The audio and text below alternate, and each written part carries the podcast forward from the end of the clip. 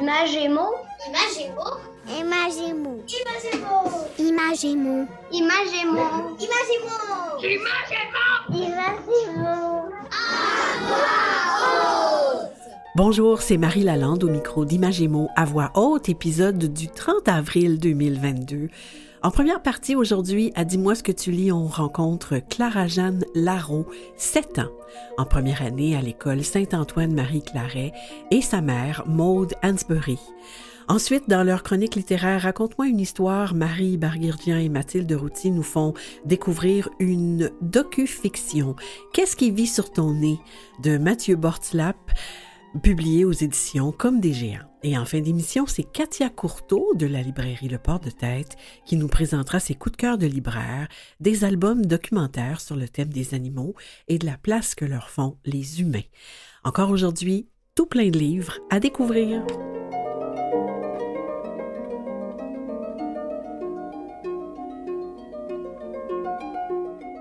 Bonjour, je m'appelle Alice. J'ai 7 ans. Mon livre préféré est Nébuleuse parce que ça m'apprend plein de choses et peut-être qu'il y en aurait d'autres.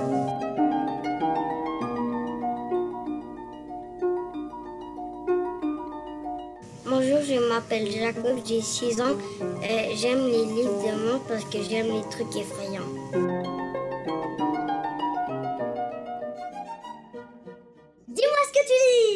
Dis-moi ce que tu lis, c'est le moment de l'émission où on rencontre des gens qui parlent des livres jeunesse. Aujourd'hui, on rencontre Clara-Jeanne Larreau et sa mère, Maude Hansbury. Bonjour à vous deux.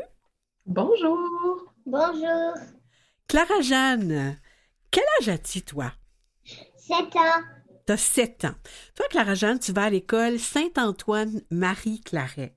C'est à Oui. Montréal, ouais. Puis tu es dans la classe de Madame Sylvie Filto. Oui. Ouais. Et on la salue. Bonjour, Sylvie, parce que quand elle va écouter l'émission, elle va nous entendre. Et tu es en premier. Ouais, tu es en première année. Ça veut dire que tu as appris à lire cette année, Clara Oui. Jeanne, c'est ça? Ouais. Ouais. Est-ce que eh, oui, est-ce que tu aimes ça lire, toi? Oui. Oui. Pourquoi tu aimes ça lire? Ben parce que les livres, c'est comme un peu des trucs que j'aime.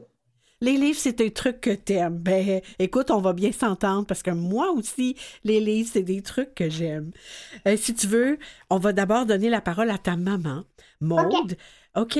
On va lui demander à elle aussi comment ça se passe, l'apprentissage de la lecture à la maison, puis on va revenir à toi ensuite. D'accord, Clara-Jeanne? Oui. OK. Alors, Maude, d'abord, on va rappeler aux gens qui écoutent que l'an dernier, à peu près à la même date, Oui. c'est Loïc, qui est l'aîné de la famille, qui est en troisième année maintenant, qui avait participé à Image et mots à voix haute avec sa grand-mère, mon amie Suzanne Lefebvre, qu'on la salue aussi. Euh, Maude, pour bien des gens, l'apprentissage de la lecture, c'est un défi. Et le passage en première année, c'est ponctué de surprises qui sont, disons-le, pas toujours agréables pour beaucoup de parents. Chez vous, c'est votre deuxième expérience avec un enfant qui apprend à lire. Comment ça se passe, la lecture, chez les Larreau Hansbury? Chez nous, la lecture, c'est rendu un, ben, un mode de vie, en fait, une, belle routine qu'on a réussi à, rentrer dans la vie, euh, dans, notre vie familiale. Euh, c'est un moment aussi d'apaisement pour les enfants. C'est un moment qui est, euh, qui est récupérateur à la fin d'une journée. Souvent, avant de se coucher, on leur accorde un 20, environ un 20-25 minutes de lecture tous les soirs pour que les enfants euh, puissent justement s'apaiser, se relaxer, se concentrer pour autre chose, sur autre chose. Chez nous, ben, c'est un moment de tranquillité, puis souvent un moment d'échange aussi. Ça nous permet, en tant que famille, ben, de revenir sur une discussion, de revenir sur un livre qui a été lu pour pouvoir justement euh, en parler. Donc, ça crée des moments qui sont, euh, qui sont, ben, qui sont super agréables, très, très enrichissants aussi, puisqu'on va chercher un peu l'opinion de, ben, des deux grands qui savent lire, puis le petit dernier, euh, ben, veut, pas s'implique dans tout ça aussi, puis lui, il écoute, il entend, essaie lui également, euh, également de, ben, de converser avec nous par rapport à, un sujet, tout à fait. Oui, puis euh, si je me trompe pas, euh, ah, mon Dieu que j'entends un drôle de son. D'accord, c'est bon. Alors, si je me trompe pas, euh, il y a quelque chose qui se passe à tous les mois chez vous. Hein? Oui. Euh, vous avez établi une routine intéressante. Est-ce que tu veux nous parler de ça? Oui, en fait, tous les mois, euh, je, je vais, j'achète aux enfants chacun un livre. Pour moi, c'est super intéressant. Puis souvent, le livre est axé sur un, un événement, une, sans nécessairement que ce soit une problématique, quelque chose qui s'est passé dans le dernier mois. Puis, euh, puis en fait, c'est que les enfants vont être amenés à lire ça. Donc, c'est un livre qui est propre à chacun en fonction de, de, de, l'émotion, de l'événement vécu ou de si on a des petites choses à travailler au sein de la famille, des petits comportements. Donc, j'essaie d'axer euh, mes, ben, mes achats finalement sur, euh, sur s'est passé dans le mois ou ce qui s'en vient aussi dans le mois à venir. Donc, ça peut être sur une fête, ça peut être sur un événement. Ça- en fait, j'axe, ça, ça peut être axé aussi selon les saisons. Donc, euh, moi, je fais ça tous les, tous les mois Ouais. depuis euh, septembre 2021. Ah Ben, on voudrait faire ça, tout le monde, hein, dans toutes les familles. On voudrait que la lecture soit partagée, que le plaisir soit contagieux. Euh, Clara-Jeanne, des fois tu lis seule, des fois la lecture se fait à deux avec papa ou maman. Mais euh, souvent, vous discutez des livres que tu lis, des personnages. Euh, merci Maude. Moi, je rien. voudrais revenir à, à Clara-Jeanne. Maintenant, euh, tu as choisi, Clara-Jeanne, un livre que tu aimes bien et dont tu voudrais nous parler. Qu'est-ce que Ouais. c'est ce livre? C'est la reine et que ça saute. La reine Exasaute. Qui a écrit ça? Est-ce que tu le sais? Non. Je vais t'aider. Alors, c'est Caroline Allard et l'illustrateur, c'est Guillaume Perrault et les, c'est publié aux éditions Fonfon. On le dit parce que les gens qui voudront acheter le livre ou aller le chercher à la bibliothèque, ils auront tous les renseignements. Elle a vraiment un drôle de nom, hein, cette reine-là, la reine. Ouais. Ah, qu'est-ce que ça raconte, Clara- Clara-Jeanne, l'histoire de, de ce livre-là? Le- ce livre, c'est que c'est comme genre un livre qui raconte que c'est une reine qui donne beaucoup d'ordres Ah oui, elle donne des ordres à qui? à ses matelots. À ses matelots. Ah, mais l'histoire se passe sur un bateau alors. Oui. Ah oui. Puis pourquoi tu l'aimes, ce livre-là, Clara-Jeanne? Ben, moi, je l'aime parce qu'il est rigolo. Il est rigolo. Euh, Est-ce qu'elle utilise des drôles de mots? Oui. L'autrice, hein? Oui, oui, elle utilise des drôles de mots quand elle parle à ses matelots. Et puis, comment tu trouves les dessins de Guillaume Perrault? Est-ce que tu les trouves... beaux. à- Ah, tu les trouves beaux ou est-ce que tu les trouves amusants aussi? Amusant et très beau. Ah oui, puis moi je suis d'accord avec toi. Puis moi j'ai constaté aussi en lisant ce livre-là que les dessins de Guillaume, Plaire- de Guillaume Perrault, ils complètent bien le texte qui est écrit dans le livre. Ouais. Alors, alors est-ce que tu, tu- je pense que tu nous en as préparé un petit bout. Moi j'aimerais tellement ça, t'entendre en lire un petit bout, Clara Jeanne. Ok. Si t'es prête, là on t'écoute. Je suis entourée. Euh, tout à coup, le bateau part à la dérive. La reine Ixasote fonce vers la proue. Je suis entourée de porcs, ronchonne-t-elle. Nom d'une fesse de girafe au tofu fondante, commandant. Cessez de vous décrotter le nez. Oh!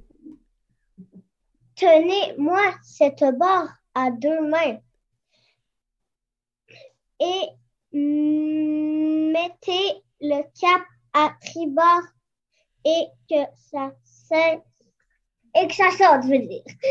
Et le bateau se dirige à tribord. Ah, c'est magnifique. Tu lis bien, ma chérie, vraiment. Puis il y a des mots, euh, des mots exigeants là, dans ce que tu as lu, vraiment, dans ce que tu as lu. Alors, c'est, elle traite ces marins ou ces matelots de toutes sortes de mots, ou toutes sortes de noms amusants.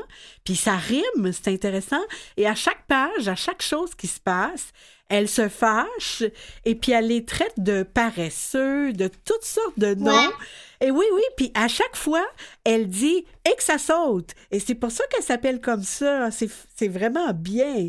Euh, Est-ce que, Clara Jeanne, dis-moi, est-ce que tu es, toi, comme cette reine? Est-ce que tu aimes ça, toi, que non, t'es pas, t'es pas comme elle? Est-ce que tu aimes ça, toi, que les choses se passent à ta façon, quand tu veux, comme tu veux? Oui, mais sauf que je parle gentiment aux gens. Ben là, c'est toute la différence. Puis qu'est-ce que tu penses de la fin de l'histoire, Clara-Jeanne? Tu sais, là, quand on voit la dernière image, celle-là, là, qu'est-ce que tu penses de cette fin-là, toi? Ben, moi, je l'aime. Ah oui, tu l'aimes, hein? Moi aussi. Parce que tout le monde est content et la reine aussi. Ah, ben oui, c'est vrai, c'est une, histoire qui finit bien. Alors, vraiment, euh, écoute, c'est vraiment génial. Euh, Maude, c'était vraiment un plaisir de t'entendre parler de ton expérience, de ce que vous faites à la maison pour encourager vos parents, euh, vos enfants à aimer lire. Puis, Clara-Jeanne, je voudrais te souhaiter beaucoup de plaisir avec les livres, puis j'aimerais te faire deux suggestions de lecture pour une, une prochaine lecture. Euh, c'est mes amis... euh, Nicole, euh, Isabelle Robert, pardon, et Martine Arpin qui m'ont fait ces suggestions-là pour toi. Euh, parce que tu aimes La Reine avec sa saute. Alors, elle te suggère de lire La Reine de la récré de Cécile Gagnon des éditions scolastiques. Parce que là, dans ce livre-là, c'est l'élève, elle s'appelle Suzy Chippy. C'est elle qui est la reine de la récré. Personne ne veut la contrarier. Mais il y a une petite nouvelle, Marilus qui arrive à l'école, puis elle, elle a, elle a pas peur de Suzy Chippy. C'est vraiment une histoire qui fait rire, puis qui donne de l'espoir. Puis Martine Arpin, elle, te suggère La tarte aux fées de Michael Escoffier et Chris Di Giacomo. Ça, c'est aux éditions Frimousse. Et c'est un papa et un- son, petit, son petit garçon euh, qui veut jamais rien manger, alors lui fait un, un repas spécial, une tarte aux fées. Mais je pense qu'il lui fait croire des choses juste pour qu'il goûte, tu vois. Alors, ça aussi, c'est très drôle. Alors, je vous suggère ces deux livres-là. J'espère que tu vas aimer ça. Clara-Jeanne, je te remercie vraiment beaucoup. Je Merci à toi, Marie. Ah, ça me fait plaisir. Merci d'avoir pris le temps avec nous. Au revoir et je vous embrasse. Au revoir. Au revoir. Salut. Merci, Marie. Au revoir. Bye. Bye.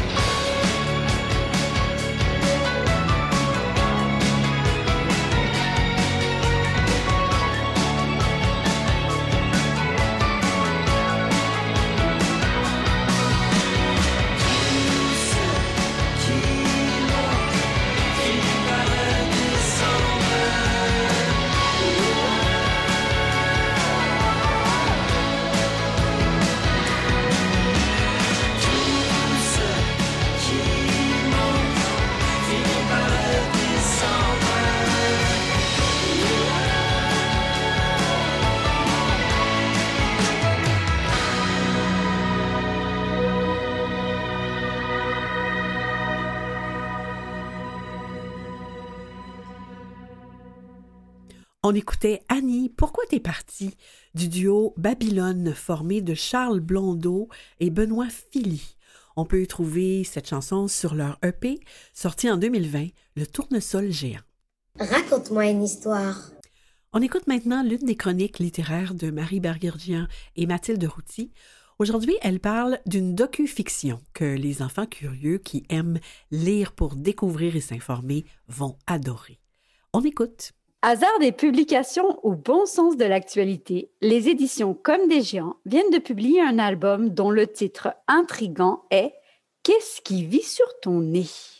L'auteur, Christian Borslap, a déjà publié à propos de la vie chez ce même éditeur, montrant son intérêt pour le monde organique et la science. Il n'est donc pas surprenant de lire ici une nouvelle aventure nous entraînant cette fois dans le monde des microbes.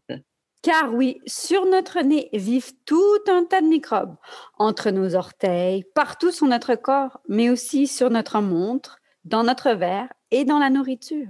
On notera d'ailleurs que ce livre est dédié à la pléthore de microbes sur notre planète. Et l'auteur nous invite d'ailleurs à faire un tour sur le site web de Micropia à Amsterdam, le seul musée du microbe au monde. Étonnant. Oui, mais parler des microbes à des jeunes, pas facile. Alors, sous quel angle l'auteur aborde-t-il le sujet? Eh bien, par la docufiction, c'est-à-dire une histoire à travers laquelle on apprend. Tu me diras, Mathilde, on apprend toujours quelque chose à travers une histoire, mais dans le cas d'une docufiction, il y a réellement un enjeu, si ce n'est pédagogique, du moins informatif, que ce soit scientifique, historique ou social. En tout cas, c'est très réussi, car dans cet album, on oublie vraiment la lourdeur scientifique grâce à une conception graphique originale et très dynamique. Pour un enfant, c'est vraiment une chance de découvrir et de réaliser tant de choses sur ces petits êtres invisibles, comme leur faculté à manger du métal ou du plastique. Ou encore leur façon de se transformer et de bouger. Les endroits où ils vivent, sur Terre ou sous Terre ou leur capacité à faire du sport extrême, comme ceux qui vivent dans l'eau bouillante ou ceux qui vivent dans le désert. Ajoutons que les illustrations à l'acrylique et à l'encre prennent le texte au pied de la lettre et sont parfois vraiment très drôles. Elles montrent ces êtres vivants multiformes ou multicolores, gros, petits ou fins, à poids, à bulbes, en forme de nuages, de structures complexes ou très simples. Bref, objectif réussi car on finit par aimer ces choses microscopiques et mieux les comprendre. Le vocabulaire est aussi très bien choisi. On parle de microbes en utilisant des mots comme être vivant, champignon, organisme ou encore créature vivante. Et les enfants feront facilement un lien avec leur vie puisque, comme eux, les microbes mangent, jouent, partagent, bougent, créent une famille. De l'humour donc pour soutenir une aventure qui se prolonge à la fin avec une documentation très riche et intéressante qui reprend les grands thèmes du livre. Les amateurs de chiffres et de données plus précises seront gâtés puisque le contenu est vraiment très complet. C'est aussi une très bonne idée car je suis certaine que les enfants auront plein de questions à la suite de cette histoire. Et moi, comme adulte, j'en ai appris beaucoup. Et oui, grâce à cet album, vos enfants et les adultes vont réaliser à quel point les microbes font un travail incroyable et à quel point nous avons de la chance de les avoir dans nos vies. Alors, qu'est-ce qui vit sur ton nez? De Christian Borslap Eh bien, la réponse est des microbes, bien sûr. Et c'est publié aux éditions Comme des géants. Après plus de deux ans à entendre parler d'un certain virus, ce livre m'apparaît tout à fait approprié puisqu'il redonne aux microbes leur lettre de noblesse. Sur le site de l'émission, vous retrouverez les liens vers le titre mentionné, la page Facebook de On a tous besoin d'histoire, ainsi que vers le blog de Marie Bergerdian, Art Stram Gram.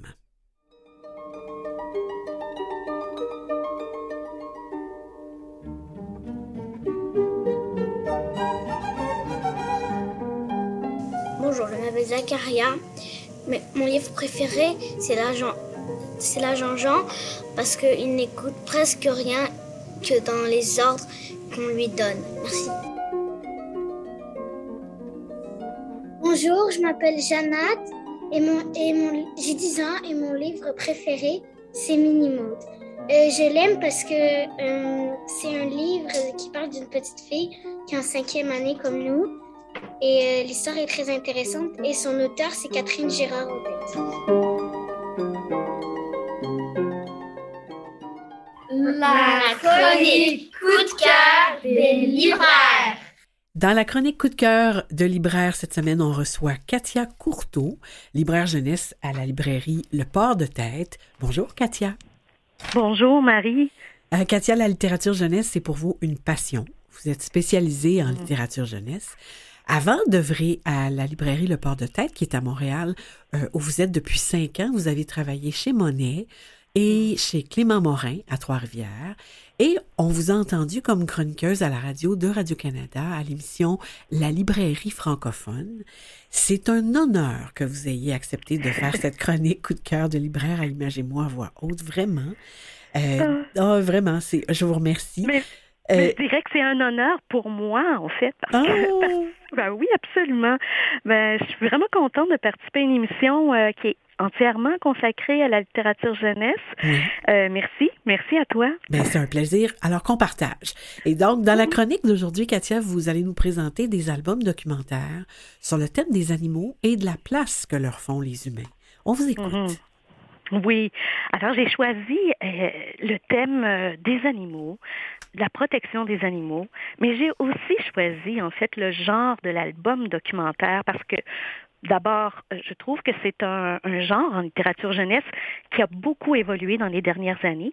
On trouve toutes sortes de documentaires maintenant. Euh, on trouve des documentaires euh, euh, avec de la fiction, des docu-fictions. On trouve des documentaires euh, livres-jeux.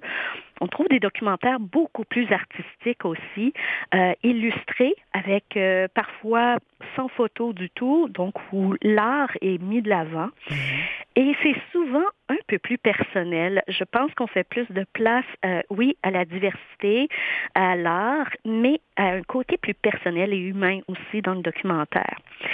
Et là, quand je parle de ça, bien évidemment, j'ai envie de vous parler de mes deux coups de cœur. Donc, pour commencer, le livre euh, Les baleines et nous, euh, c'est un livre fait par India Desjardins. Vous connaissez Qu'on connaît, hein? Oui. On a entendu ce nom-là déjà. Oui, c'est elle qui, est l'autrice de... euh, La série Journal d'Aurélie voilà, merci, c'est ça. Oui, entre autres. Oui. Et euh, il est illustré, euh, ce livre, par Nathalie Dion aux éditions La Bagnole. C'est un album documentaire euh, fabuleux, je trouve. Il est donc euh, évidemment euh, euh, rempli d'informations scientifiques, mais on sent tout l'amour des baleines d'India Desjardins. Donc la petite histoire, c'est ça.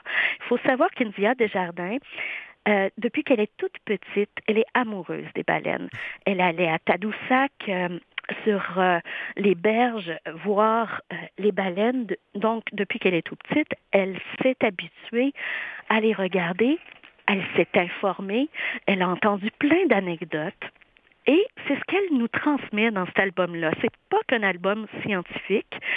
C'est un album qui a beaucoup de cœur dedans, je trouve. C'est un album aussi qui nous parle des légendes autour euh, des baleines. Euh, il y a aussi euh, des anecdotes, donc, qu'elle a, qu'elle a ramassées ici au fil du temps. Et c'est aussi l'occasion pour elle de nous parler, évidemment, donc, de notre rapport à l'animal et euh, de la protection qu'on doit faire de ces merveilleuses créatures. Euh, je trouve les illustrations de Nathalie Dion. Bon, Nathalie Dion en illustration au Québec, Ah elle oui. est extraordinaire. Oui, oui, mais quelle est... Oui, alors, euh, et je, dans cet album, elle euh, met à profit tout son talent. C'est de toute beauté. Ça fait rêver et en même temps, ça vient nous toucher. Je trouve que c'est un album qui euh, nous sensibilise à la protection de, de- des animaux, des baleines ici en l'occurrence. Et euh, avec le travail de l'illustratrice euh, Nathalie Dion, toutes les deux arrivent à faire un hommage rempli d'amour aux baleines dans cet album-là. Oh, wow! Mon Dieu, on a, Vraiment. hâte, on a hâte de lire, vraiment. Ça donne envie, ben, tant mieux. Oui. Euh, le deuxième album, euh, c'est un album où il y a plus d'informations euh, scientifiques, mais qui est tout aussi intéressant et qui vient nous chercher, nous prendre le cœur aussi. Il s'intitule 14 loups pour réensauvager Yellowstone. Alors, cet album est fait par Catherine Barr. Il est illustré par Jenny Desmond et publié chez Albin Michel Jeunesse. Mhm. Jenny Desmond, peut-être, euh, Marie, connais, connais-tu ce nom peut-être? Parce qu'elle a déjà illustré beaucoup de livres euh, sur les animaux. Elle, est, elle a une, euh, euh, un talent d'illustratrice. Euh, ses illustrations sont assez réalistes, mais il y a toujours un peu de poésie, beaucoup de douceur dans ses illustrations. Elle fait un travail remarquable pour cet album documentaire. Et là, 14 loups pour réensauvager Yellowstone. Qu'est-ce que c'est cette histoire? Réensauvager. Mon Dieu, c'est un drôle de. Oui. Oui, un drôle de Un verbe. drôle de terme. Ben, en fait, il faut savoir que ce, ce parc, qui est un des, des plus vieux parcs au monde, parc national au monde, qui se trouve aux États-Unis, euh, a été régné par les loups pendant euh, des années. Et un jour, dû à la chasse, dû euh, aussi à la protection qu'on voulait faire du bétail, les loups ont été euh, se- ont- sont disparus du parc et se sont éteints du parc complètement. Mais ça, ça a créé euh, des une catastrophe, si on veut, euh, au niveau de l'écosystème. Ouais. Ça a eu beaucoup, beaucoup un grand impact. Et avec les années, ils se sont rendus compte qu'il fallait ramener, réintroduire le loup dans le parc Yellowstone. Et donc, c'est c'est exactement l'histoire de ces 14 loups qu'on nous raconte dans cet album documentaire magnifiquement illustré. Et on- Alors, il, nous reste, euh, il nous reste à peu près 30 secondes. euh, Oui, ben, d'accord, juste assez pour vous dire que, euh, évidemment, ils ont réussi, ça a été un succès. Oui. Et euh, je vous dis, allez voir ces albums documentaires, c'est magnifique. Et c'est des albums où l'humanité, l'homme et l'animal se respectent. Il y a de l'espoir alors. Il y a de l'espoir. Alors, on vous rappelle que les auditeurs pourront trouver les références à propos des livres que vous avez suggérés sur le site de l'émission. Merci beaucoup, Katia Courteau. À très bientôt. plaisir. Merci. Merci. Au revoir. Au revoir.